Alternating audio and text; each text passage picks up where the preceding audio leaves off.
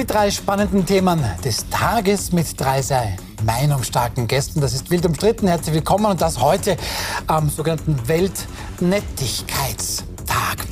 Nett war es jedenfalls beim SP-Bundesparteitag für Andreas Babler. Umstritten aber nach wie vor seine Zukunftsaussichten. Wild umstritten jedenfalls die Linken, die sich nach wie vor betont antisemitisch zeigen. Und wild umstritten auch eine neue Forderung. Studierte sollten länger arbeiten müssen als Nicht-Studierte. Das besprechen wir mit unseren Gästen. Stefan Kaltenbrunn ist heute hier, Puls 24 Chefredakteur noch, und das sage ich persönlich leider dazu, davor sehr erfolgreich Chefredakteur des Monatsmagazins Datum. Du hast Arabistik und Afrikanistik studiert und bist auch aktuell Herausgeber des Buches Israel. Was geht mich das an? Schön, dass du da bist. Gerne. Ich freue mich sehr über und auf Silvia Grünberger, seinerzeit für die ÖVP die jüngste Nationalratsabgeordnete unseres Landes und mittlerweile sehr erfolgreiche PR-Beraterin. Schön, dass Sie da sind. Schönen guten Abend. Und ich freue mich auch sehr über und auf Hannes Swoboda. Sie sind ehemaliger Europapolitiker für die SPÖ. Sie waren fast 20 Jahre, zwei Jahrzehnte Abgeordneter zum Europäischen Parlament und Sie waren auch Mitglied im SP-Bundesparteivorstand bzw. Mitglied in der Wiener Stadtregierung. Schön, dass Sie da sind, Herr Swoboda. Freue mich auch. Unser erstes Thema. SPÖ-Chef Andreas Babler, der hat seine wohl bislang größte Bewährungsprobe gemeistert beim SPÖ-Bundesparteitag in Graz. Da reist er in einer, in einer einstündigen Rede sehr, sehr viele Menschen mit und einige auch von den Sitzen. 88,76 Prozent sprechen sich dann am Ende für Andreas Babler aus. Das ist jedenfalls ein nettes internes Signal. Aber was ist das draußen bei den Wählerinnen, bei den Wählern wert, Herr Swoboda? Da müssen wir ja mit Ihnen beginnen. Wie bewerten wir diese 88,76 Prozent richtig? Auf der einen Seite deutlich mehr als Pamela Rendi-Wagner beim letzten Mal. Da waren es 75,3 Prozent. Aber zugleich auch der schlechteste Wert eines neuen Parteivorsitzenden. Also wie bewerten Sie diese 88,8 Prozent? Ich glaube, es war angesichts der Zerstrittenheit innerhalb der SPÖ ein sehr gutes Ergebnis. Mhm. Diese Ergebnisse sagen einiges aus, aber auch einiges nicht. Es gibt schon Parteivorsitzende, die haben 100 Prozent äh, bekommen und sind dann bald weg vom Fenster gewesen. Also da würde ich vorsichtig sein. Aber es war sicherlich ein Erfolg für ihn, keine Frage. Äh, die SPÖ hat gewusst, jetzt muss sie zusammenstehen. Es bringt nichts da jetzt auch die Differenzen da jetzt weiter zu köcheln zu lassen. Das Entscheidende ist jetzt, wie es weitergeht. Und da ist sicherlich entscheidend, dass Andreas Babler und die SPÖ-Spitze sich jetzt überlegt, was muss ich, nachdem ich intern die Partei gesammelt habe, tun, damit auch die Wählerinnen und Wähler, die nicht SPÖ-Mitglieder sind, die SPÖ wählen. Und das ist die schwierigste Aufgabe, die jetzt erst kommt. Mhm. Schwieriger noch als die bisherige. Frau Grünberger, diese 100 Prozent die hatte ja auch Karl Nehammer mal, mhm. ähm, als er dann zum letzten Mal sich der Wahlen stellen musste. Aber über ihn sprechen wir jetzt eigentlich nicht. Nach der Wahl ist jetzt jedenfalls auch vor der Wahl für Andreas Babler. Wie ordnen Sie auch diese 88,8 Prozent ein oder diesen Parteitag als solchen? Also ich schließe mich da an, in Anbetracht der Situation, dass äh, vor ein paar Wochen noch äh, Grabenkämpfe da waren zwischen Doskozil und ihm, ist das durchaus ein respektables und passables Ergebnis.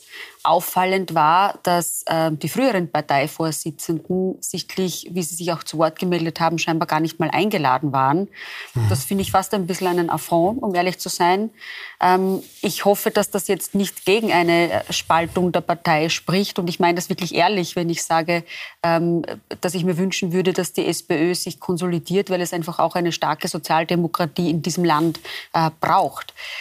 Inhaltlich sehe ich vielfach große Fragezeichen mit dem, was Herr Babler nicht nur im Parteitag, sondern auch im Vorfall ähm, alles von sich gegeben hat, ähm, weil er mit seinem Programm eine eindeutig linke bis kommunistische Linie verfolgt, die, wie der Herr Swoboda das schon gesagt hat, nicht unbedingt mehrheitsbildend in diesem Land sind, also sondern kommunistisch eine, habe ich nicht gesprochen. Eine, das, das sind jetzt meine Worte. Nein, ich möchte Ihnen nichts in den, Mund legen, aber, aber wo ich bei Ihnen anschließe, ist sozusagen die Frage ist, wie wird es jetzt weitergehen und wie wird man über die Parteigrenzen hinaus versuchen, äh, Stimmen zu generieren. Und was ich ein bisschen erschreckend finde, ist, dass ähm, auch in die in Richtung äh, Volkspartei so stark polarisiert wird, mit, äh, ob das jetzt die 32-Stunden-Woche ist, ob es äh, Vermögenssteuern sind. Also man fokussiert sich ja in den parteipolitischen Ansagen, kommt mir vor, am meisten in Richtung gegen ÖVP. Mhm. Äh, und das macht äh, ein Regieren möglicherweise für den Tag danach extrem schwer. Also mich wundert, dass man sich nicht stärker abgrenzt, beispielsweise von der FPÖ, sondern eigentlich den Hauptgegner, kommt mir vor, sieht in der ÖVP. Und das finde ich zum einen persönlich schade, zum anderen aber auch strategisch unklug.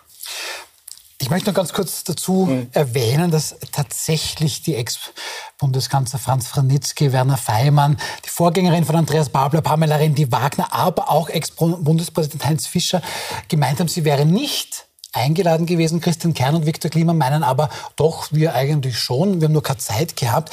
Und die SPÖ selbst, das Babler-Team sagt, oh ja, wir haben schon alle eingeladen. Nur offensichtlich hatten wir da nicht alle aktuellen E-Mail-Adressen. Das hat der Standard rausgefunden. Da lacht Stefan Kaltenbrunner schon. Naja. Du kannst doch gerne dazu etwas sagen? Nein, ich, ich, glaube, es ist nicht sehr, sehr, äh, da haben Sie sich nicht mit rumbekleckert, wenn Sie die, die Vorgänger und Vorgängerinnen nicht einladen und dann nur E-Mails ausschicken. Also ich glaube, da kann man zum Telefonhörer greifen und die persönlich einladen, also, äh, aber wurde offenbar nicht gemacht. Aber wir waren, wir waren ja, es ist nur eine Randnotiz, glaube ich. Mhm. Aber Frau Grünberger hat gemeint, und das ist schon aufgefallen, auch am Parteitag, wenn man den verfolgt hat, ja da hat Andreas Babler im Grunde gegen alle ausgeteilt. Mhm. Die Grünen, die jetzt eigentlich schon ähm, doch schon über drei Jahre in der Regierung sind, haben eigentlich, die sind gar nicht vorgekommen. Aber ÖVP und FPÖ, vielleicht sogar die ÖVP noch mehr. Strategisch unklug, wie die Frau Grünberger meint? Ich halte es auch für schwierig, weil er da alle äh, Brücken ein bisschen niederreißt und äh, er braucht einen Koalitionspartner, wenn er in eine Regierung geht und er möchte ja nicht mit der FPÖ gehen. Und darum war ich ein bisschen überrascht, dass so viel auf die ÖVP fokussiert, mhm. äh, dass er so fokussiert gewesen gewesen ist. Äh, ich hätte mir auch erwartet, dass er mehr gegen die FPÖ geht. Warum, weiß ich nicht. Also wie das strategisch angelegt äh, worden ist von seinen Redenschreibern oder von ihm selbst, äh, kann ich nicht beurteilen. Aber ich halte es, so wie Sie jetzt, relativ für unklug, dass er das so in Richtung ÖVP gewettert hat, weil er eigentlich müsste ja Wählerschichten von der FPÖ lukrieren. Also von der ÖVP wird er eh relativ wenig kriegen. Und das Zweite, das glaube ich stimmt nicht. Na. Naja, glaube ich schon. Und, und, das Zweite, was Sie gesagt haben, dass er links ist, also das ist jetzt keine große Überraschung, dass ein sozialdemokratischer Parteiobmann eher links steht. Aber was man schon gemerkt hat, dass ihm eher ein bisschen so der, der Zug zur Mitte fehlt und die wird er aber brauchen für die nächsten Wahlen, weil die 21, 22 Prozent, die er jetzt hat, die werden nicht ausreichen, dass er da ansatzweise in Richtung Kanzlerschaft kommt und da muss er eher einen pragmatischen Weg finden in die Mitte und den habe ich vermisst bei diesem Partei. Herr Swoboda, was stimmt Schauen nicht? Der Wettbewerb ist natürlich um die Mitte. Und die Mitte ist halt auf der einen Seite von der ÖVP besetzt und von der anderen Seite muss die SPÖ sein. Daher ist diese Auseinandersetzung auch eine wichtige Auseinandersetzung. Aber ich glaube schon, dass er deutlich gemacht hat, in Wirklichkeit geht es darum, äh, den Kickel anzugreifen und, und sich als wirklich Alternative für all jene zu, darzustellen, die halt meinen, ja, die Regierung bringt halt nichts zusammen. Das darf man nicht vergessen. Es gibt ja wachsende wissen Sie ja besser noch aus den Meinungsumfragen, ein wachsender Anteil der Bevölkerung sagt, die Regierung bringt nichts zusammen. Und da muss er dann sagen, ja, das stimmt, aber es ist nicht der Kickel die Alternative, sondern ich bin die Alternative. Oder ich, Andreas Babler. Ne? Aber naja, das, das, das war vielleicht, dieser Parteitag war ein Sammlungsparteitag, das muss man schon sehen. Und, und das ging, ging mir nach innen. Ich gebe Ihnen ja recht, jetzt geht es nach außen. Und da ist, da ist natürlich die entscheidende Frage. Und da kann ich insofern Ihnen recht geben, da muss er die, die schwierige äh, Waage finden zwischen Kritik an der ÖVP, aber nicht ein Abbrechen von möglichen Brücken. Das muss er selber leisten und er muss sich auch Leute, glaube ich, ins Boot holen, genau die diese Brücken äh, sozusagen bauen können. Ohne ein Team, das auch ein bisschen mehr die Pragmatik zum Ausdruck bringt, ein bisschen mehr die Gesprächsbereitschaft zur Wirtschaftskammer, zur industriellen Vereinigung, zur ÖVP darstellt, wird es nicht gehen. Aber das ist die Aufgabe, vor der er jetzt steht, die nicht jetzt in den vergangenen Monaten. Darf ich, weil ich, ich teile das nicht, Herr Swoboda, weil Sie haben vorher gesagt, die Mitte ist besetzt ich finde, die Mitte ist gerade eigentlich schlecht besetzt, äh, weil für die Mitte des Landes, auch für die, für sozusagen ähm, die, die leistungsbereit sind, die, die leistungswillig sind, ist meiner Meinung nach vielleicht sogar momentan zu wenig Angebot da. Das heißt, er hätte sogar Platz, äh, sich auszubreiten. Äh, und man muss nicht komplett nach links und auch nicht komplett nach rechts abdriften. Momentan sind die Ränder sogar stärker besetzt, als das die Mitte ist. Ähm, was mir auffällt, ist, dass in den Wahlslogans, also von der Schärfe der Semantik, nicht so arg wie bei Kickel, aber Babler verwendet schon auch Metaphern, wie sie eigentlich die FPÖ verwendet, nämlich wir die nach Hause kommen von der Schichtarbeit. Also solche Bilder werden hier bedient gegen die da oben, gegen die Reichen. Das Einzige, wo sie sich unterscheiden, ist eigentlich das Ausländerthema.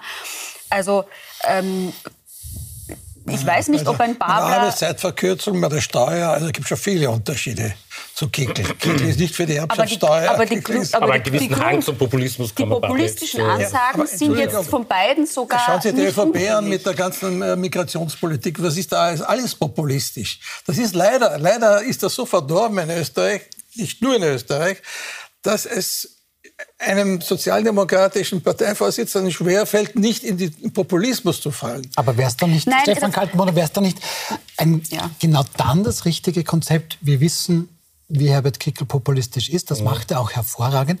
Jetzt sagt Herr Swoboda, auch die ÖVP ist populistisch. Sondern es kommt Andreas Babler drauf, ich bin der Dritte in der Reihe und kann das auch. Ja, aber ich glaub, Geht er nicht ein Kontraprogramm? Ja, das müsste er eigentlich machen, aber ich glaube, das kann er nicht von seiner Person her. Also ah, ich glaube, okay. er ist ein, so ein Oppositionspolitiker. Er, er sitzt zwar in Dreiskirchen, ein Bürgermeister, da ist er der Chef, aber er hat so irgendwie den Hang, so Opposition zu machen und, und äh, da, da braucht er diese Sprüche. Äh, das, das sieht man auch. Und, und ich habe ein bisschen das Gefühl, dass ihm da, das das äh, Gespür fehlt, äh, da in, in diese Richtung zu gehen. Beziehungsweise glaube ich auch, dass er nicht seine Anhänger, die ihn ja dahin gebracht haben, äh, äh enttäuscht und äh, dass er zu mittig wird und zu pragmatisch wird. Und ich glaube, da muss er genau den, äh, den, äh, einen Mittelweg jetzt finden, die nächsten, die nächsten das Monate. Muss er finden. Das muss er finden. Äh, weil sonst wird das nichts, weil sonst wird er bei 22, 23 Prozent picken bleiben und jetzt hat er die Pflicht erfüllt, jetzt kommt die Kür und die Kür heißt einfach, dass man seine Fühler ausstreckt in alle Richtungen und da braucht es auch das Personal und das Personal, vielleicht kommen wir noch dazu, das hat er, glaube ich, momentan noch nicht. Das sehe ich ganz genauso, weil das hat das Hobbit richtig gesagt, er alleine wird das nicht hinbekommen. Ein Wahlkampf lebt von einem Team, lebt von Prätorianern,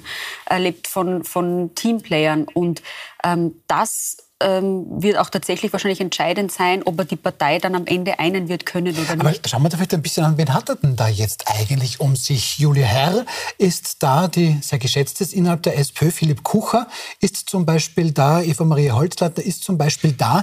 Wie bewerten Sie dieses Team? Markus Matterbauer ist mhm. da für, für die Ökonomie. Das heißt, er hat in ein paar Bereichen. Dort, wo es noch äh, wirklich braucht, ist die ganze Frage der Kultur, die ganze Frage der Bildung. Das für mhm. viele Menschen, nicht nur für die Jungen, ist es ja. wichtig zu sehen, wie schaut unser Bildungssystem aus? Ist unser Bildungssystem geeignet für die Aufgaben der Zukunft, ja, die, die da vor uns liegen? Die ganze Frage der Technologien, auch äh, Artificial Intelligence, wie gehen wir damit unter? Und natürlich die Europafrage. Und nächstes Jahr haben wir die Wahlen zum Europäischen Parlament. Da haben wir zwar jetzt die Kandidaten, aber natürlich die Frage, wie bringe ich dieses, äh, dieses Österreich in dieses Europa ein? Was ist unsere Stimme auf der europäischen Ebene? Das ist ein ganz wichtiger Aspekt und da, glaube ich, ist, äh, ist er gefordert. Was du meinst? Ja, ich glaube, äh, Europa ist ein Thema und ich glaube generell das Thema Außenpolitik, wo die SPÖ große Defizite hat und, und viel Erklärungsbedarf nach wie vor.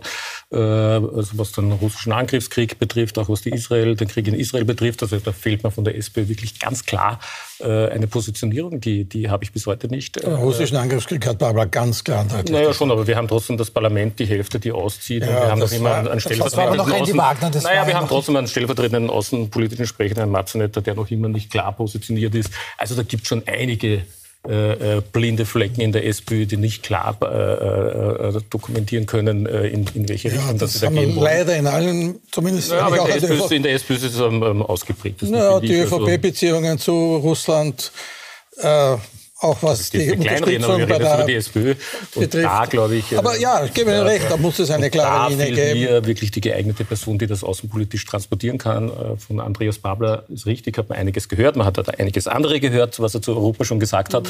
Also und da fehlt einfach eine, eine klare Positionierung. Das muss man kriegen, weil die Europawahl ist in fünf Monaten und äh, ich glaube, das ist der erste große Lackmustest für die SPÖ, äh, weil da kann sie sich nicht erlauben, dass sie hinter ÖVP und FPÖ zurückfällt.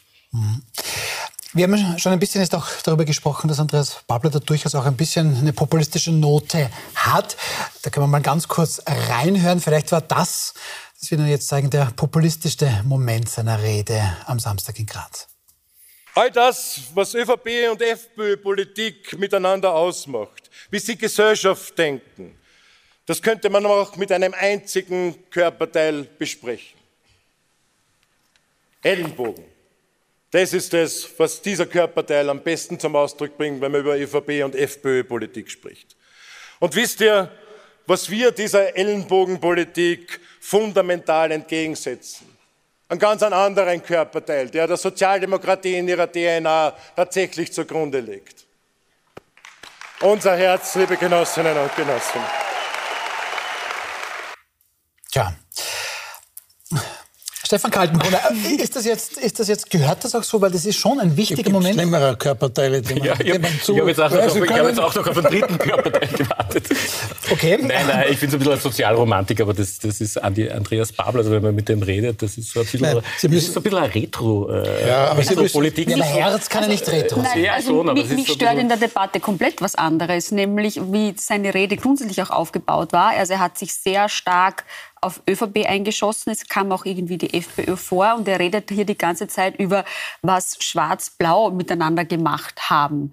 Wie wenn es jetzt eine schwarz-blaue Regierung gäbe. Naja, aber die ja, es ist- Möglichkeit einer schwarz-blauen. Regierung besteht ja wieder. Also das ist ja aber Nein, aber- nein, aber sozusagen die Grünen werden hier komplett außen vor gelassen, passt natürlich irgendwie zu seiner sozialromantischen Vorstellung, aber es wird sich eine rot-grüne Mehrheit wird sich de facto nicht ausgehen. Naja, aber wir haben drei Bundesländer, die schwarz-blau Ja. regiert werden. Also, Ja, also, man schon, also von dem so weit hergeholt ist das nicht. Wenn man Also, Niederösterreich genau. nimmt und so und, und, und Salzburg. Aber Sie müssen eines sehen. Feindbilder In werden hier geschürt, muss man In der sagen. Partei, Darum geht's. Und das gilt ja für andere Parteien auch, hat sich gerade, wenn Sie anschauen, all die Bundeskanzler, von, zumindest von, von Wranitzky bis äh, René Wagner, das waren alles Parteivorsitzende, die sehr sachlich waren, sehr, ja, wirklich sehr sachlich. Vielleicht emotionslos, meinen Sehr, Sie das? wenn so gewissem Sinne emotionslos, aber im positiven Sinne. Ich teile diese Meinung. Ich habe, soweit ich das konnte, auch diese Politik vertreten. Und da ist eine große Sehnsucht nach Emotion da. Und die versucht er zu befriedigen. Das ist ja das, was Kicker auf eine ganz andere Weise macht. Und das ist das Problem bei anderen Parteien, dass diese Emotion, und darum, glaube ich, haben sie Schwierigkeiten, nicht da ist. Und dieses Gleichgewicht zu finden, Emotion zu zeigen, Solidarität und die Leute mitzunehmen, aber dennoch sachlich zu bleiben, das ist sicher schwierig. Aber das ist ja genau der Vorwurf. Ne? Ja, und das, das muss er leisten. Er, er, muss, er muss die Kurve kratzen, wenn man so will. Und er kann sie nicht allein kratzen, weil das ist sozusagen seine Art, sondern er muss Leute mitnehmen, die sagen, okay, ja, diese Emotionen sind gut, aber jetzt gehen wir mal konkret. Was heißt das konkret? Welche Maßnahmen können wir setzen? Mit wem können wir darüber reden? Wen in der ÖVP können wir gewinnen dafür? Und wen bei den Grünen und bei den anderen? Aber äh, es hat Andreas Babler am Wochenende ein bisschen auch in Fußballsprache gesprochen, hat gemeint, gehen wir raus, ist der Anpfiff jetzt. Bleiben wir in der Fußballsprache. Emotion, das ist was Tolles, was auch Herr Swoboda jetzt sagt, Stefan Kaltenbrunner. Aber das ist so ein bisschen das Rapid-Phänomen. Zum letzten Mal 2008 Meister. Jedes Jahr sagt man sich selbst, man hat die beste Emotion, man hat ein tolles Team, man will Meister werden. Jedes Jahr raucht man ab, erreicht das nicht, wird dritter, vierter am Ende des Jahres. Seit 15 Jahren geht das so. Emotion alleine, der ist vielleicht etwas anderes, scheint Zweiter zu sein im Vergleich zu jemandem, der eine Strategie hat. man muss da- auch gute Spieler haben. Man muss auch gute Spieler haben, das kommt, Das kommt Zweite, dazu. um, um den Rapid-Vergleich, Rapid, glaube ich, hat immer ein volles Stadion, das hat die SPÖ nicht, wenn man sich die Wahlen anschaut. Äh, Und natürlich gehört Emotion zu einem, einem Wahlkampf dazu und zu einem Kandidaten, aber das reicht nicht aus. Ich glaube, es kommt um Fachkompetenz und die Fachkompetenz muss er jetzt rüberbringen. Und ich glaube, die Leute müssen ihm abnehmen oder seinem Team abnehmen, dass er in vielen Fragen, was zum Beispiel auch zu kurz gekommen ist, am, am Parteitag Bildung zum Beispiel, dann die ganze Digitalisierungsfrage, KI, die ganze Welt diskutiert. Es werden Riesenkongresse gemacht, außer Österreich. Also das hat alles gefehlt. Also mir fehlt ein bisschen so die Zukunftsvision von Andreas Babler. Aber Das ist kommt alles das ja jetzt ein bisschen ein bisschen, rückwärts gewandt. Also ja. alles, was so unter Bruno Kreisky war, ist alles, alles, alles gut und schön. Aber ist alles so in der Vergangenheit, was er da so irgendwie, aber nicht irgendwie den Blick in die Zukunft und ein warmes Essen für ein Kind. Wer würde nicht dafür sein? Ne? Das, das kann es Also nicht sein. Ich glaube, für die Klientel oder für diesen Anlass, nämlich ähm, an einem Parteitag, ähm, die, die, die Stimmen zu gewinnen, waren so emotionale Aussagen und Metaphern schon gut. Da geht's viel mehr um Emotionen, da geht es darum, dass sich ähm, dort die Mitglieder verstanden fühlen und, und, und auch guten Gewissen sagen können, dieser Mann führt uns in die Zukunft, der hat das Herz am rechten Fleck, äh, etc. Also das, das glaube ich schon, das hat er gut gemacht und das passt. Aber die Nagelprobe wird jetzt wirklich sein, für welche Inhalte steht er, weil die Wähler, die Wählerinnen, die, die schalten dann schon auch das Hirnkastel ein und sagen, was ist denn programmatisch da am Programm? Was bietet der mir an? Also da reichen dann so Plattitüden dann nicht mehr aus. Ja, aber schauen wir doch mal, da vielleicht ein bisschen konkreter versuchen, auch in die Zukunft zu schauen. Ähm, schauen wir jetzt mal auf aktuelle Zahlen. Wo steht denn da die SPÖ? Und das Interessante ist, wir können das eigentlich gar nicht wirklich sagen. Das ist jetzt zum Beispiel eine Umfrage, die zwischen 16. und 19. Oktober erhoben worden ist vom Market Institut für die Tageszeitung Der Standard. Da steht die FPÖ auf 29 Prozent, die SPÖ 24 Prozent, die ÖVP auf 21. Und hier könnte man sagen, die SPÖ womöglich in Schlagdistanz zur FPÖ. Eine etwas aktuellere Umfrage jetzt hier dann für Unique Research, für das Nachrichtenmagazin Profil, kommt zu einem ganz anderen Bild. Die ÖVP hat sich wenig verändert, von 21 auf 20. Die SPÖ steht hier aber bei 23 Prozent und die FPÖ bei 32. In beiden Fällen schaut es so aus, als könnte die ÖVP auf Platz 3 landen, dann wäre es doch tatsächlich ein Duell Andreas Babler gegen Herbert, Herbert Kickl. Ist das nicht auch dieses Duell, das vielleicht Herr Babler sogar sucht? Er muss es suchen. Also äh, bei einer Wahl brauchst du immer ein Duell, du brauchst einen Gegner. Der Karl Nehammer hatte das die letzten Wochen und Monate versucht, dieses Duell mit Kickel heraufzubeschwören. Da hat sie viele Kampagnen auf Social Media. Kickel ist ein, eine Staatsgefährdung etc. Also man hat das jetzt über Wochen versucht, Kickel als Gegner hochzustilisieren. Jetzt ist es ein bisschen ruhiger geworden und auch Babler muss versuchen, in den Infight zu kommen. Wir wissen nicht, wie Babler in diesen 1 zu 1 Duellen äh, sein wird. Also das ist ein bisschen eine Unbekannte. Darum wäre ich ein bisschen vorsichtig mit dem Umfragen. Das kann sich noch ein mhm. bisschen drehen. Also das wissen wir nicht, wie gut er da agieren wird, wenn er direkt Kickel gegenüber sitzt in fünf oder 20 Duellen, die wir dann bei den Wahlen haben werden. Äh, das ist ein bisschen eine Unbekannte, aber er muss natürlich versuchen, mit der FPÖ in das Duell zu kriegen, weil nur so kannst du Wähler mobilisieren und sagen, jetzt geht es um alles, also entweder wir oder die FPÖ. Ne? Und die ÖVP äh, hat das offenbar ein bisschen verschlafen. Also das hat man versucht im Sommer, das, das zu stilisieren, aber da hört man jetzt gar nichts mehr davon. Äh, aber also vielleicht kommt also wieder. zuletzt erst der Klubobmann, der sich im letzten Profil in einem großen Interview gegen, Ja, aber so, dass man jetzt so kampagnisiert und, und... Nein, es gibt eine ganz klare Aussage, sozusagen mit, mit Kickel an der Parteispitze ist kein Staat zu machen. Ja, das spricht jetzt nicht... Die, das spricht, darf ich nur... Das ist jetzt sozusagen keine Ausgrenzung der FPÖ weil das würde ja auch automatisch alle FPÖ-Wähler ähm, äh, diskreditieren. So ist das nicht gemeint gewesen. Aber mit der Person Kickel wird es tatsächlich, und das sehe ich auch so, schwierig. Ja, schwierig ist ein Bundesland nach dem anderen macht die Koalition mit der FPÖ. Das, das sage ich ja die ganze ja, Zeit, dass nein, man aber, trennen aber, muss zwischen aber das kann man doch nicht mehr machen. Das Natürlich kann, das kann man das man trennen. Bei Haider machen, nein. aber der Kickel wird das nicht zulassen. Nein. Und die ÖVP wird entscheiden müssen, ja oder nein. Ich sage gar nicht, dass es machen wird. Ich hoffe immer auch noch, dass es nicht machen wird. Aber, aber das kann man nicht, das kann man doch nicht ernst nehmen. Und wenn ja, natürlich jetzt, kann man das ernst nehmen, weil es wird dann an der äh, FPÖ liegen, zu sagen, ja, ähm, der, gehen wir möglicherweise als Erster durchs Ziel ja, äh, und sagt dann ja, der Kickel, Sie, ja, sagt dann der Kickel, äh, entweder nur mit mir oder wir als natürlich erster gegen Opposition. Natürlich, also, natürlich wird das, das, ist ja das Heider-Modell. Das Heider-Modell wird die FPÖ sicher nicht ja. machen. Na eben, ich glaube, natürlich wird das sagen. fünf Jahre warten, Aber dann ist es zum Zug kommt und dann vielleicht 40, 42 Prozent haben, ja. dann kommt man nicht vorbei. Ich glaube, wir kommen jetzt von der SPÖ weg, aber ich glaube, was die ÖVP nicht klar kommuniziert, wir sagen immer, keine Koalition mit Kickel. Mhm. Also heißt das automatisch keine Koalition mit der FPÖ? Nein, das sagt die ÖVP eben nicht. Aber dann müsste ja, ja der Kickel nach der Wahl als Wahlgewinner, dann müsste die FPÖ den Parteiobmann austauschen. zwischen dem Landbauer und dem Kickel? Das ist ja, ist ja von der Ideologie davon einzeln überhaupt kein Unterschied. Der Landbauer ist nur vielleicht ein bisschen, ja, ich weiß es nicht Also das heißt, Herr Swoboda, wenn, wenn, wenn, wenn, äh, die, wenn die SPÖ, wenn der Herr Kickel anbietet, der SPÖ, machen wir gemeinsam Regierung, sagen Sie nein? Sicher nein. Sicher nein, weil das würde die SPÖ total stark behalten. Man kann nicht über Jahrzehnte gegen... Aber dann ist es ja nicht so viel anders als das, was die ÖVP sagt. Nein, aber die ÖVP hat ja schon die Koalition gemacht mit der FPÖ. Ja, das aber nein, das ist nicht der Unterschied. Das nein, das, das ist, ist die Person Kickel.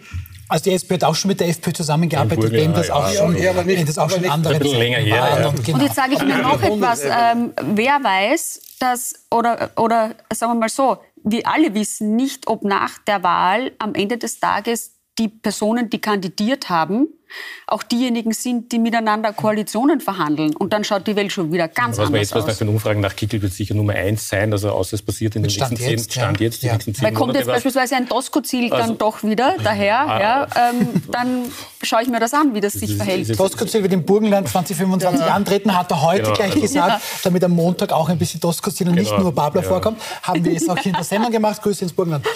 Ah, Entschuldigung, ich habe unterbrochen. Aber wir waren, wir waren, was ist dann womöglich ein Doskozil kommt oder wo waren wir? Also äh, nein, äh, wegen den Umfragen. Also ja. ich glaube, äh, man sieht ja ganz gut, 22, 23 Prozent, das variiert jetzt die, mhm. die, die letzten mhm. Wochen. Also was nicht eingetreten ist, die letzten fünf Monate seit Babler im Amt, ist dieser Effekt, dieser Babler-Effekt. Mhm. Also ich hätte mir doch erwartet, dass am Anfang ja. etwas mehr Schub in die, in die Sozialdemokratie, der, der, der, Demokratie wieder reinkommt. Mhm. Und man darf ja nicht vergessen, Babler ist seit fünf Monaten unterwegs, sagt er zumindest in jede Bezirksorganisation und er fährt überall hin. Und trotzdem sind die Umfragen. Ja, aber das, ist, das geht ja nicht an die Wähler, das ist ja mit. Das, ja, ja, mit, das mit, sind ja die Wähler dann. Also nein, aber das waren ja wo er war, war er im Wesentlichen SPÖ-Anhänger. Ja, und solange der SPÖ ein Bild macht der Zerstrittenheit, wird man nicht unterstützen. Und jeder hat, Sie haben es in den Medien ja besonders gesagt, wie wird der Parteitag, wie wird der Parteitag, wird er gewinnen oder nicht. Ich hoffe oder ich nehme an, dass es eine gewisse Unterstützung jetzt gibt, mhm. aber ich sage auch, da glaube ich, sind wir ein bisschen d'accord, wenn er nicht die Mitte auch besetzt, wird es nicht gelingen. Er kann das nicht nur mit einem linken Programm machen, er muss es mit einem Mitte-Programm machen. Er, wenn er Kreisky zitiert, dann hoffe ich auch, dass er Kreisky als Vorbild nimmt.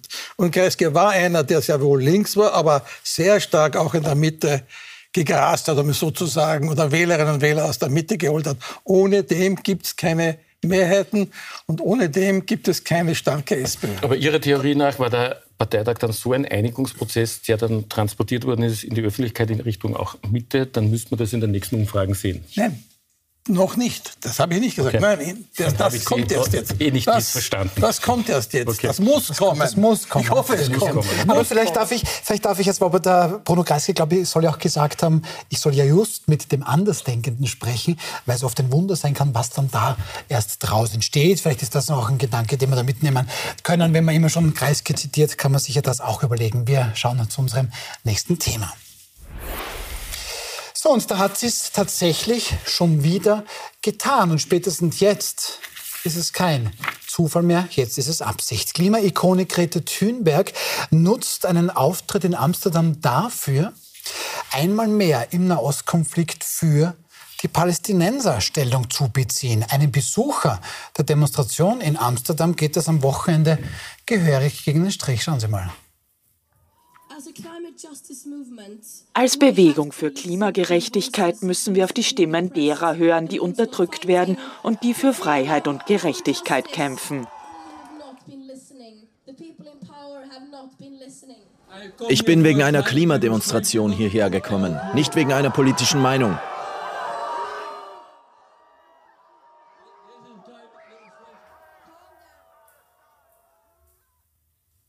John. Stefan Kaltenbrunner, was genau, nehmen wir die Worte dieses Mannes, hat es die Klimabewegung mit Palästina zu tun? Der ist wegen am Klima gekommen. Mhm. Warum machen die da eine Pro-Palästina-Demo draus? Ja, wir haben das Video jetzt nicht zu Ende gesehen, da wird er dann noch skandiert äh, danach. Ja, äh, Greta Thunberg hat sich klar äh, äh antisemitisch äh, positioniert. Entschuldigung, was ist, wenn man, gegen, wenn man für die Palästinenser ist, ist man antisemitisch oder naja. ist das jetzt? Na, Nein, bitte, bleiben wir, bleiben wir bei den Begriffen. Man kann doch nicht für ein Volk sein wie die Palästinenser und deswegen ist man Antisemit. Nein, aber was die ja, nein, nein, in letzter ja. Zeit macht, dass sie äh, exakt diese Codes verwendet, die auch antisemitisch kodiert äh, sind. Das ist einfach so. Wenn ich sage, ich bin für Palästina, bin ich ein Antisemit? Nein, ich glaube, glaub, Stefan Kaltenbrunner meint, es ist dann tatsächlich danach skandiert worden, es kann keine Klimagerechtigkeit auf besetztem Land, geben. Land geben. Und das wäre also, wird das Code Da muss man schon ein bisschen klarer sein. Ja, das ja. gesagt, ja, aber deswegen ist man immer auch noch nicht antisemitisch. Das Video fertig anschauen. Deswegen ist man nicht antisemitisch. Ja, ich, schon, Sie glauben nein, nicht, dass das Nein, das kann man, diese, diese, diese totale Vermischung, ich halte das für sehr gefährlich, mhm. diese totale Vermischung, ich bin für ein Volk, ich bin dafür, dass das Volk ein Selbstbestimmungsrecht hat, wie es viele Israelis auch sagen, wenn man ein bisschen anschaut und nicht nur immer einseitig ist, den Herrn Netanyahu, zitiert und zu sagen, das ist antisemitisch. So das heißt, alle pro-palästinensischen Demonstrationen, nein, die wir jetzt sehen in London, Paris und auch in Wien. Nein, nein, nein, tut, tut mir nicht das Wort verreden. Ja. Aber ein bisschen muss man bei den klaren Begriffen bleiben. wenn, man für, wenn ich für die Hamas bin, bin ich antisemitisch, da bin ich anti-israelisch, das ist absolut zu, ver, zu verurteilen. Das heißt, Aber zu sagen, auf wenn Demonstrationen ich, von, von der River to the Sea skandiert wird und das wird bei Fridays for Futures. Äh, Sie haben gesagt, das ist ein antisemitischer Code. Sie haben ein antisemitischer Code, nein, das kann ich nicht bezeichnen. Nein, nein, nein, nein, Sie haben, wird. Sie haben, Sie haben gesagt, sie ist, für, sie ist für Palästina und deswegen ist sie antisemitisch. Nein, Sie haben mich nicht ausreden lassen, sondern... Nein, das haben Sie gesagt. Video Nein, da müssen Sie schon klar sagen, was Sie sagen. Ja, ja. Ganz einfach. Und ich glaube, dass sich die Fridays for Future äh, Bewegung mit diesen Aussagen, was sie jetzt gemacht haben, die letzten Wochen und auch diese Fotos, die wir sehen, und die zweite Person, die auf dieser Bühne gestanden ist, eine Frau Rahman, ist eine, eine gebürtige äh, äh Niederländerin, äh, palästinensische Abstammung. Die können wir ganz kurz zeigen, ja, Herr Swoboda. Wir, wir gehen jetzt noch gleich in die Pause, aber das sollten wir jetzt auch genau. noch sagen. Diese Dame hat von Völkermord gesprochen. Ja, spricht von ja, Völkermord, ja, sie mit Holocaust vergleichen, ja, sie relativiert es etc. Das muss man halt alles dazu sagen. Ja, aber dann, ich, dann, müssen Sie aber mit den Begriffen klar umgehen und nicht einfach sagen, wenn jemand für Palästina... ja hier. das hat ja keiner gesagt. Nein, Sie haben angefangen, sie ist für Palästina, deswegen ist sie antisemitisch. Sie haben mich dann unterbrochen. Nein, aber das ist, der Satz allein ist schon gefährlich. Nein, der ist nicht gefährlich, aber wenn Sie das Video zu Ende anschauen, werden Sie genau sehen und Sie können das jetzt nicht relativieren, dass Sie sagen, da steht eine Frau mit einer zweiten Dame bei Fridays for Future auf der Bühne oben, die äh, den Holocaust verleugnet. Und aber das alles machen. Also das also ist also nicht. Das ist Lassen wir doch bitte die Frau Grünberger zu also Wort. Bitte schön. Also, also das, ähm, äh, Fridays for Future hat sich ja inzwischen distanziert davon und bekennt sich auch ganz klar dazu, was ich nachvollziehen kann, dass die Fridays for Future Bewegung keine politische Bewegung ist. Und ähm, ich verstehe das, wenn hier ähm, jemand, der mit an der Kundgebung teilnimmt, auf die Bühne geht und sagt, Leute, es tut mir leid, ich bin eigentlich hier für ein Klimathema, möchte meine Meinung dazu kundtun und ähm, nicht sozusagen pro Israel oder pro Palästina-Politik in irgendeiner Form diskutieren. Hierfür bin ich nicht da. Und dass sich so Menschen dann politisch missbraucht fühlen, kann ich total nachvollziehen. Ja, und ich finde es von ihr unverantwortlich, dass sie, die sich jene die sich in den Dienst des Klimaschutzes gestellt hat, jetzt diese Bewegung, auch diese Follower, die sie hat, ob in echt bei Kundgebungen oder auf Social Media, dazu jetzt benutzt, ähm, um ihre politischen Meinungen auch zu artikulieren. Ja, das, ich, das, das ja. ist das Verwerfliche. Ja. Und Fridays for Future hat sich ganz klar auch gegen ähm, Antisemitismus ausgesprochen. Ja, Aber ähm, Länderorganisation, die, die, nicht die Gesamtorganisation. Nicht die gesamte, ja. Ja, ähm, ich glaube, dass, dass sich am Ende des Tages aber äh, die Bewegung an sich und auch Thunberg für, als Person äh, jetzt mit, mit dieser Erweiterung ihres thematischen Portfolios, nennen wir es mal so, nichts Gutes tut, weil es in der Sache ähm, die, die Bewegung Fridays for Future einfach ähm, ad absurdum ja, führt. Absolut. Genau, ich glaube auch, dass man sich nicht auf die Bühne stellt mit Personen, die den Holocaust relativieren. Ja, und das, das ist, ist äh, darum, glaube ich, dass Fridays for Future, die Bewegung in dieser Art und Weise, wie die aufgebaut worden, nicht mehr existent ist oder nicht mehr glaubwürdig ist. Mhm.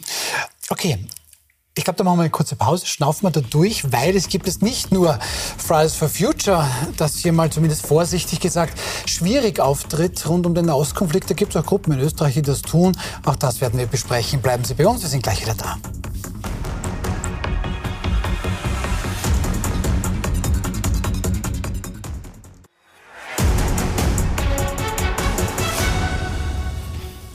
Wodka, Willkommen zurück bei Wild umstritten. Sehr umstritten ist offensichtlich das Thema ja, der Nahostkonflikt. Ähm, und ganz konkret sprechen wir über Fridays for Future, Greta Thunberg, die, wie zum Beispiel Stefan Kaltenbrunner meint, da eigentlich offen antisemitisch auftritt. Ähm, auch weil sie da zum Beispiel eine Aktivistin auf der Bühne hat, die tatsächlich als Swoboda, äh, Sarah Rach, dann heißt diese Dame, die tatsächlich Vergleiche anstellt wer jetzt mehr Babys pro Tag tötet, ob das Netanyahu ist oder Adolf Hitler. Ähm, aber, Herr Swoboda, Ihnen ist wichtig, hier auch eine Grenze zu ziehen. Bringen Sie das bitte an diesen Punkt. Schauen Sie, ich kenne Israel, ich kenne Palästina, ich weiß, was in Gaza passiert ist. Und, und es ist sehr, sehr schlimm, was jetzt passiert ist. Was die Hamas gemacht hat, ist ein unheimliches Verbrechen. Das ist gar keine Frage. Man muss dennoch auf die Ursachen schauen, um zu verhindern, dass dieser Zyklus von Gewalt und Gegenwart weitergeht.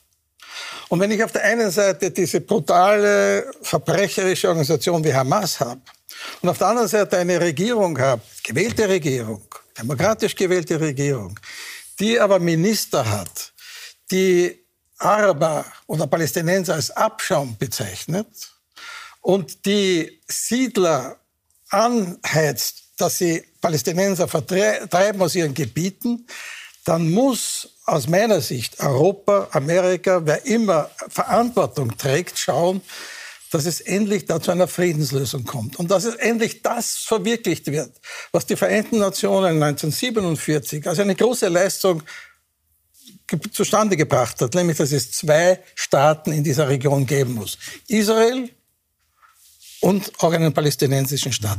Das müssen wir irgendwie erreichen. Denn warum wir als Europäer?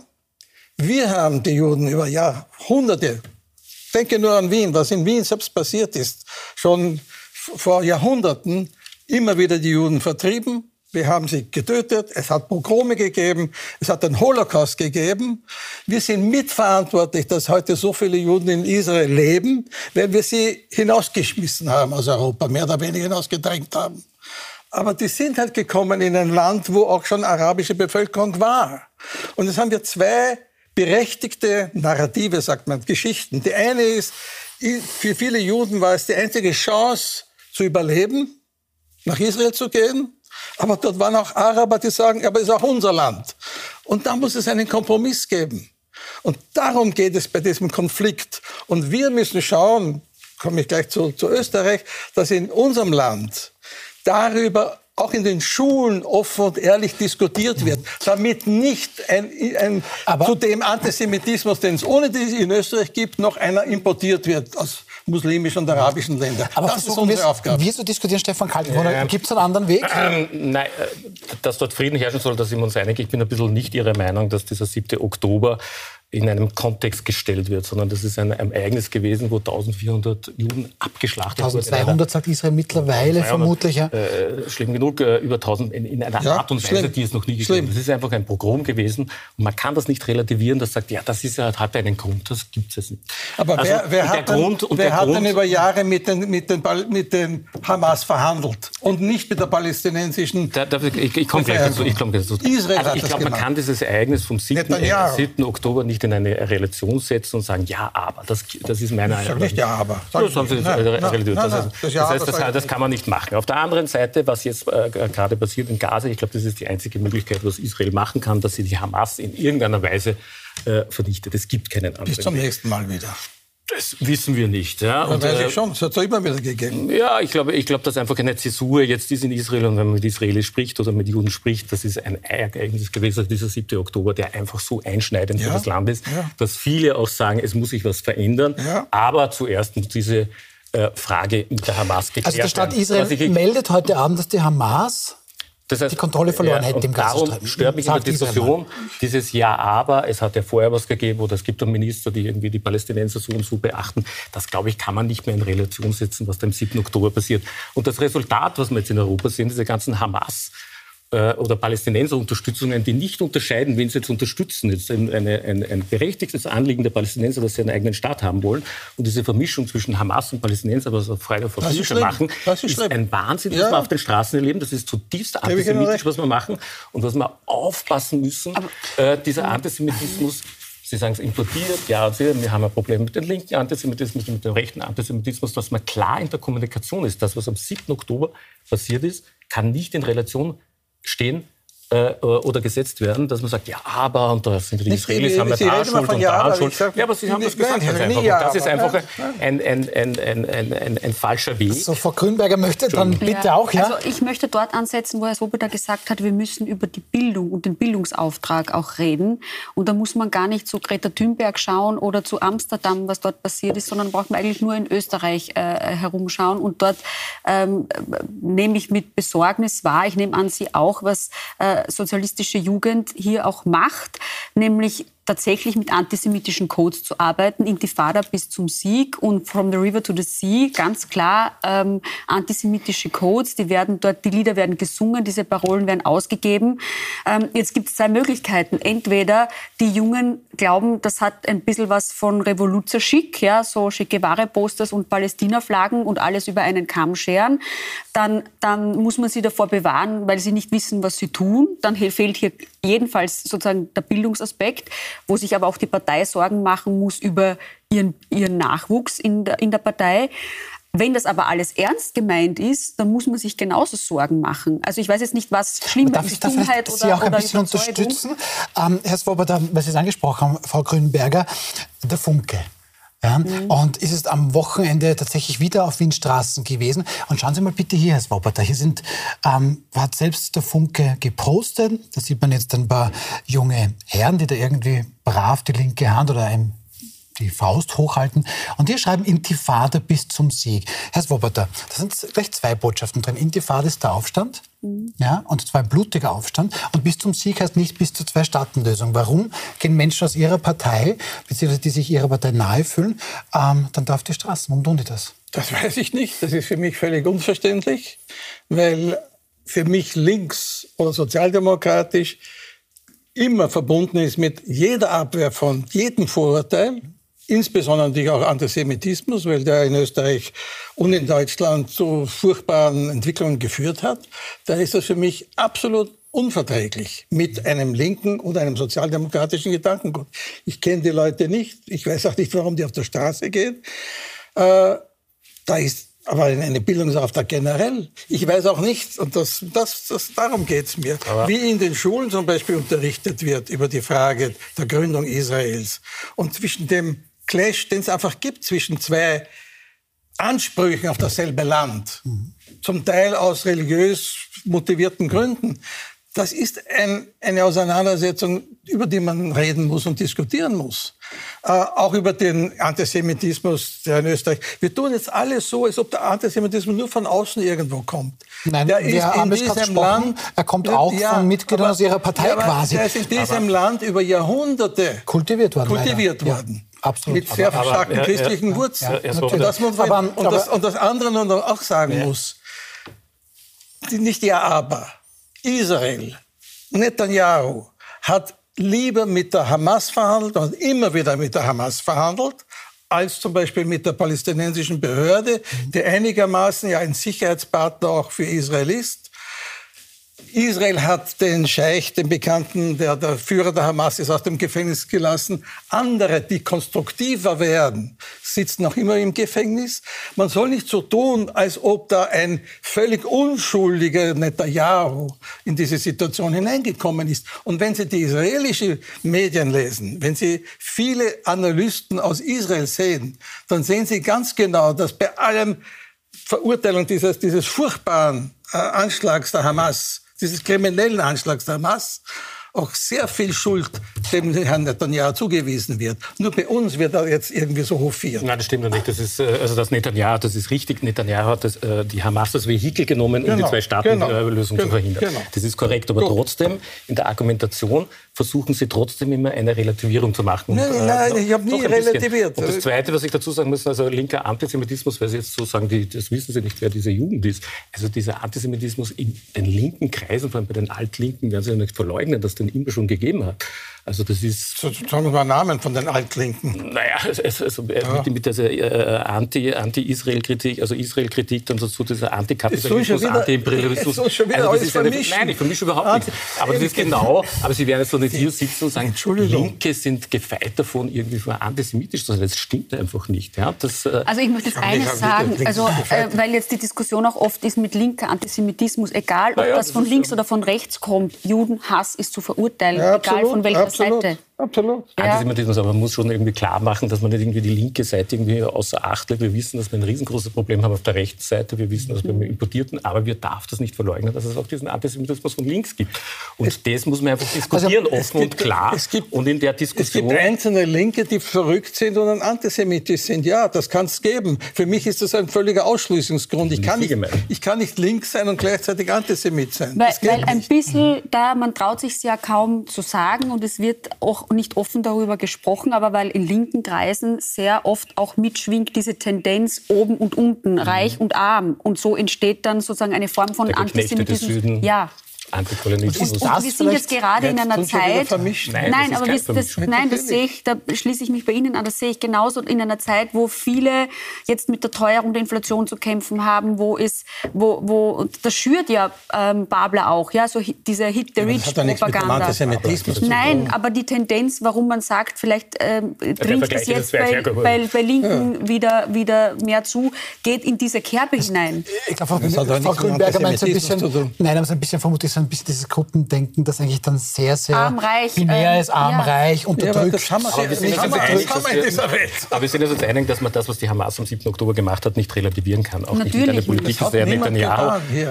Aber es ist aber, glaube ich, wichtig zu sagen dazu, dass man einfach auch die Demonstrationen, was wir jetzt auf den Straßen sehen, wenn wir jetzt nach London, Paris, nach Deutschland schauen, auch bei uns unangemeldete Demonstrationen, Ja, aber- da wird das skandiert und auch von verrückt. skandiert. Das ist verrückt. Und da muss man relativ klar äh, argumentieren und deswegen halte ich diese Relativierung des 7. Oktober für brandgefährlich. Ja. Okay, der Punkt ist, glaube ich, gemacht. Es ist, glaube ich, auch gemacht, dass man selbstverständlich, das brauchen wir gar nicht diskutieren, selbstverständlich Israel kritisch auftreten kann oder die Politik von Netanyahu, dass man natürlich mit den Menschen in Palästina mitfiebern kann. Das ist wichtig, aber trotzdem immer überlegen, Ja, was sind denn hier für, für Botschaften. Ich möchte nur gerne ins nächste Thema, wenn ich darf. Natürlich dürfen Es Sie. tut mir dürfen leid. Herr Sie sind der Swoboda, Moderator. dieses Thema, na, alles darf ich deshalb auch noch lange nicht, aber dieses Thema wird uns leider noch die nächsten Wochen und Monate begleiten, vermute ich aber auch das, das wir jetzt noch kurz besprechen wollen. Gott sei Dank werden wir immer alle älter und das wünschen wir natürlich allen, dass sie das auch gesund tun. Dumm nur, wir wollen keinesfalls länger deshalb arbeiten müssen. Und da stellt das hiesige Pensionsproblem vor durchaus große Probleme. Noch ganz kurz zur Erinnerung. Im kommenden Jahr wird der Staat 27,5 Milliarden Euro brauchen, um die sogenannte Pensionslücke zu füllen. So schaut es zum Beispiel im aktuellen Budget aus. Es gibt zur Überlegung, wie kann man diese Lücke ein bisschen kleiner machen. ÖVP-Clubobmann August Wöginger meint aktuell im Nachrichtenmagazin Profil, Studierte, ha, die könnten länger arbeiten, denn die haben ja durch ihre Ausbildung bedingt ja auch später zu arbeiten begonnen. Das meint der Clubobmann der ÖVP. Gute Idee? Ich denke, dass wir grundsätzlich über das Pensionsantrittsalter reden müssen, ähm, nämlich sowohl über das ähm, gesetzlich festgelegte Pensionsantrittsalter, was ja kaum jemand erreicht. Die meisten Österreicher gehen ja in Frühpension und damit fängt ja sozusagen die Krux schon an. Aber wissend, dass jetzt schon ein Viertel des Budgets aufgebraucht wird für Pensionen und ich glaube, äh, äh, 2037 sind wir dann bei, bei 37. Aber darf ich da noch mal ganz konkret, Ja. aber schauen wir uns nur diesen einen Vorschlag an. Äh, Studierte Menschen gehen natürlich später ins, ins Erwerbsleben, sagt August Wöginger. Und dann wäre es eben nur fair, wenn die vielleicht auch ein bisschen länger arbeiten. Gute Idee oder weniger gut? Richtig, aber das alleine wird es nicht ausmachen. natürlich. deshalb hole Ja. ich so aus. Ja? Okay, okay. Ich hole deshalb aus, weil ich sage, ähm, die Regierung jetzt hat es verabsäumt, im letzten Budget das Thema Generationenpolitik in irgendeiner Form anzuspre anzusprechen. Da findet sich gar nichts darin. Eine zukünftige Regierung wird aber nicht umhin kommen, sonst stellt es uns irgendwann wirklich auf den Kopf. Und die, den Vorschlag, den er gemacht hat, dass jetzt jene, die studiert haben, später in Pension gehen, ähm, dem kann ich schon was abgewinnen. Weil, ähm, wenn, man, wenn man sieht, dass sozusagen ein Student mit 25 oder möglicherweise erst mit 30 ins Erwerbsleben eintritt, dann mit 65 in Pension gehen muss, vielleicht will er das gar nicht, aber ein Beamter zum Beispiel muss ja mit 65 gehen, finde ich auch falsch. Ähm, dann ist diese Person, wenn man jetzt die Lebenserwartung anschaut, möglicherweise 50 Jahre lang vom Staat gefördert. Zuerst im Schul- und, und, und, äh, Universitäts- und Universitätssystem ja, ja. und dann in der Pension. Okay. Das heißt, man wird man kassiert länger, wenn man so populistisch ausdrücken möchte, als man eigentlich ins Okay. System hineinzahlt. Okay. Und in, insofern ist das gar kein emotionales Thema, obwohl es jetzt emotional hochstilisiert wird, weil Sie haben das selber so gesagt, die Studierten, die so in länger Die studieren, äh, arbeiten. also, ja, Aber so ja, ist ja. es ja nicht. Klassenkampf kann ich auch. Das Ja, heißt- na, Ja, natürlich, aber, natürlich. aber de facto, Die, die das de die facto Akademiker sind schuld am Defizit. Nein, Nein, das hat ja niemand nicht. gesagt. Nein, Nein, aber Es ist nur die Schuld, Idee. Schuld, nein, Schuld, dass Nach der dieses Debatte Be- vorher Nein. ist genau dieser Schluss. Sie sind auch sehr provokant, Herr Swoboda, Ja, das muss das ich Ihnen schon Dafür, sagen. deshalb haben wir ja eingeladen. Ja, das das ist ja auch gut, aber man weiß sich ja auch Nein, zu wehren, weil schuld. An dem Die, Ganzen... Die, sind- die linken Akademiker sind besonders schuld. Nein, nein, nein. Schuld sind die Politiker in dem Fall, weil sie nicht hingreifen. Und jeder, der sich traut, das Thema anzugreifen, muss es dann mit der großen, großen Bevölkerungsgruppe der Senioren aufnehmen und dann wird man abgewatscht Okay, bei aber der Wahlen. Punkt ist mal Ja? gemacht, Frau Grünberger. Das ist es. Ähm, äh, Stefan Kaltenbrunner, ist das eine gute Idee? Ja, ich habe es äh, heute gelesen vom Herrn Wöginger. Herr Wöginger hat, glaube ich, nicht studiert. Soweit ich, Soweit äh, ich jetzt weiß, weiß, nicht, hat er nein. Mhm. eine Hack gemacht und ist dann sofort ins Politik. Ich glaube, dann weiß er wenig, wie Studenten, glaube ich, ihr Leben fristen oder die Mhm. meisten davon, dass die sehr wohl arbeiten. Also ich halte den Vorschlag für so ein bisschen einen verspäteten Faschingsscherz. Mhm. Äh, ich weiß nicht, wie das auch praktisch umsetzbar ist. Also es studiert einer vier Jahre, einer braucht fünf, einer braucht sieben. Das wird, da muss also, er sieben Jahre lang äh, länger arbeiten. Also ich halte es für äh, vernachlässigbar. Aber äh, es, es, geht ein bisschen an der Debatte vorbei. Ich glaube, 30 Prozent äh, des Budgets an, an, mhm. Pensionsaufkommen ist sehr viel. Es äh, ist, glaube ich, nur eine Partei gegenwärtig im Parlament, die sich wirklich ein bisschen Gedanken um Pensionen machen. Das sind die Neos, die es mhm. zumindest argumentieren. Man hört von der ÖVP nichts, von der FPÖ nichts, auch von der SPÖ nichts. Und ich glaube, man sollte sich doch in irgendeiner Art und Weise Gedanken darüber machen, wie man Pensionen in Zukunft finanziert, wie man vielleicht länger arbeitet. So, aber, aber der Vorschlag, dass eine Gruppe Studenten oder also Akademiker also, rausgenommen werden und die sollen länger arbeiten. Die Frage, die Frage, wie lange hat jemand gearbeitet, die ist ja gar nicht neu. Nein, man hat weniger Pension, ne? Nein, nein, nein, man hat ja Hacklerregelungen rauf und runter schon ja. diskutiert. Also die Frage, ja, Herr Swoboda muss bitte noch dringend zu Wort, wir sind schon am Ende der Sendung. Bitte, Herr Swoboda. Linken, linken Nachbarrecht. Äh, das geht ja doch. Ja es gibt viele Studentinnen und Studenten, die aus ärmeren Verhältnissen kommen, die, die arbeiten müssen gleichzeitig. Ja. Das heißt, das 21,3 Jahre im Durchschnitt beginnen Studierende ja. zu arbeiten, das heißt, weil neben dem Studium. Ja. Früher verdienen dann aber auch Nein. viel mehr. Ein, ein Akademiker Nein, nicht, verdient nicht, ja in der Regel immer, mehr. Nicht immer, nicht immer. Da ich, muss ich, da ich muss komme ich, aus ganz einfachen Verhältnissen. Ich, ich habe mein ganzes Studium über äh, sozusagen gearbeitet, Eben, um mir Wohnung und das Leben und das alles leisten zu können. Und trotzdem finde ich deswegen sollen sie bestraft werden. Das, das finde ich ungerecht. Ich will sie nicht bestrafen. Mhm. Okay. Na, Niemand will das. Ja, weiß ich nicht. okay, ich denke, diese Chance nutzen wir zu, okay. einem, zu einem friedlichen Ende gekommen. Scherz, wie Sie sagen. Es war, ich habe es, hab so, so, so äh, bewertet. Es war eine sehr spannende Sendung. Vielen herzlichen Dank an Silvia Grünberger, Stefan Kaltenbrunn und Hannes Swoboda. Ich hoffe, für Sie war das auch möglichst spannend. Wenn ja, morgen machen wir einfach weiter, 20.15 Uhr. Da dann morgen Abend zu Gast der internationale Unternehmensberater Gerald Gerstbauer, NZZ-Journalistin Damita Bressel und Politikberater Robert Williger. Morgen Abend, 20.15 Uhr. Puls 24 sehen wir uns wieder.